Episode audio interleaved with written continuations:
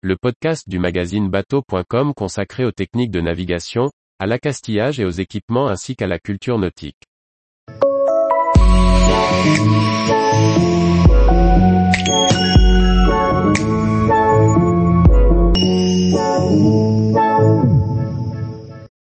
Catégorie de conception ou de navigation, comprendre pour naviguer en règle. Par Briag Merlet. Catégorie de conception ou catégorie de navigation, quelles règles s'appliquent à mon bateau? Y a-t-il des équivalences? Où puis-je naviguer? Des explications simples pour naviguer en règle. On a tous entendu parler de catégorie de conception, ou de catégorie de navigation. On a aperçu ces notions sur les plaques réglementaires apposées sur nos bateaux qui définissent le chargement et le nombre de personnes acceptables à bord. Mais concrètement, c'est souvent un peu flou pour le plaisancier, avec des confusions dans les termes. Catégorie de conception et catégorie de navigation font référence à deux normes différentes. Avant 1998, on attribuait aux bateaux neufs une catégorie de navigation. Depuis cette date, on fait référence à des catégories de conception pour les bateaux neufs.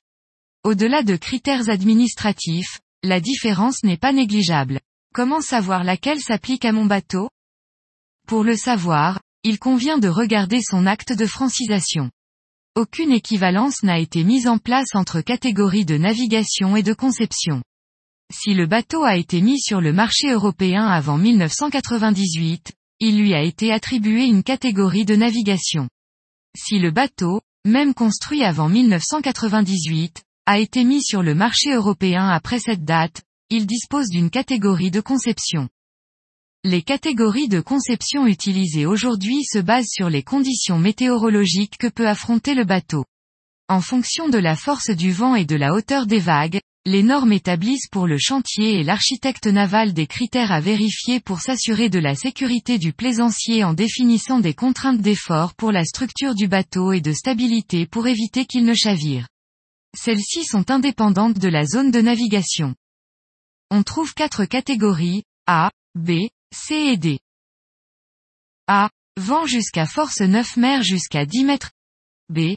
Vent jusqu'à force 8 mers jusqu'à 8 mètres. C. Vent jusqu'à force 6 mers jusqu'à 4 mètres. D. Vent jusqu'à force 4 mers jusqu'à 0,5 mètres.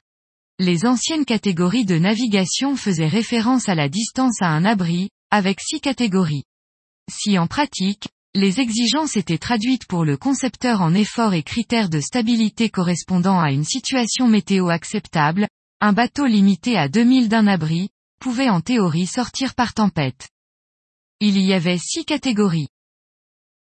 Catégorie 1, sans limite.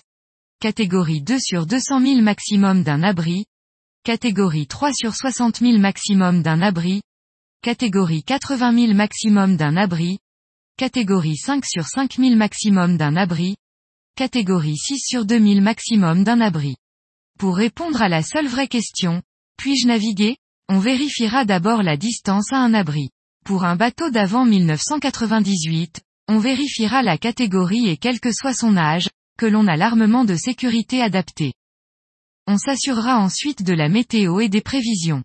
Pour les bateaux récents, il faudra respecter les critères des catégories de conception.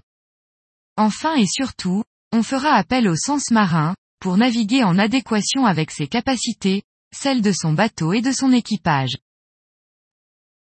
Tous les jours, retrouvez l'actualité nautique sur le site bateau.com. Et n'oubliez pas de laisser 5 étoiles sur votre logiciel de podcast.